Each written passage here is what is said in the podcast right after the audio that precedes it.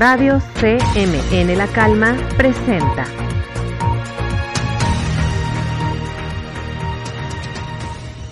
Desde que inició la pandemia, los espacios culturales se han visto forzados a detener sus actividades para evitar la propagación de COVID-19. Les damos la bienvenida a este especial de Radio CMN La Calma, en el que les platicaremos cómo se encuentran estos espacios a más de un año de que dejaron de operar. Con el cierre de cines, teatros, zoológicos, museos, entre otras cosas, no solo se ha visto afectada la cultura en nuestro estado, sino en todo el país e incluso en el mundo entero.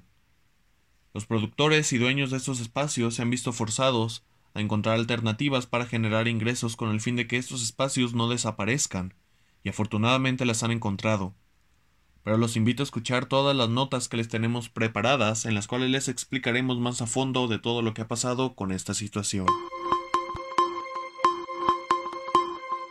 Desde el inicio de la pandemia, los centros culturales y recreativos como los cines han sido los más afectados, debido a sus cierres como medida para disminuir contagios.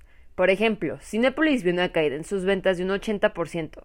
Para combatir esto, la empresa comenzó a vender las entradas al 40%, además de adaptarse a las normas de salubridad. A comparación, Cinemex se vio en la necesidad de cerrar más de 145 establecimientos.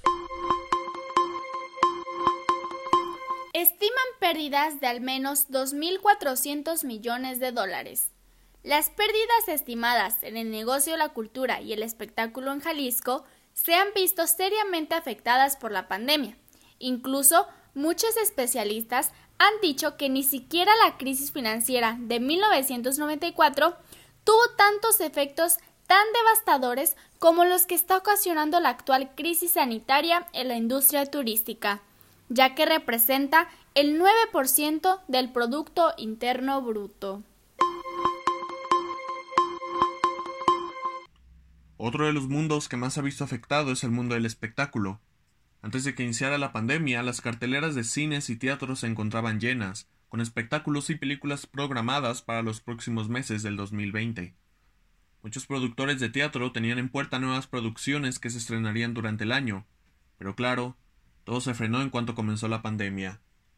A raíz de esto, muchos productores de teatro decidieron transmitir sus obras por streaming, como una forma de generar ingresos. Y aunque muchas personas criticaron esta decisión, argumentando que el teatro y los conciertos debían de verse únicamente en vivo, muchas otras les dieron una oportunidad, lo cual benefició a los productores de teatro, pues hubo streamings que superaron los 40.000 accesos vendidos.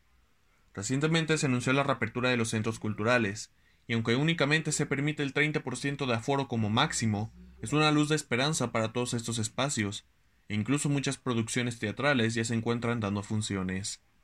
Hablando del cine, estos pudieron abrir con un aforo muy reducido mucho antes que los teatros. Sin embargo, muchas personas se han sentido en desconfianza de asistir a estos. Esto se puede ver reflejado en las entradas vendidas, pues los números indican que las ventas disminuyeron demasiado en comparación con el 2019. Como pueden ver, la cultura en el mundo se ha visto muy afectada, y aunque sabemos que es probable que todavía no estemos listos para regresar a estos espacios, es importante apoyarlos de la manera que podamos, ya sea viendo una obra por streaming, comprando una película de forma digital o alguna otra alternativa. La cultura es parte fundamental en nuestro país, y esos espacios son los encargados de mantenerla viva. No los dejemos caer. Gracias por escuchar este programa especial, y nos vemos la siguiente semana en el siguiente especial de Radio CMN La Calma. Radio CMN La Calma presentó.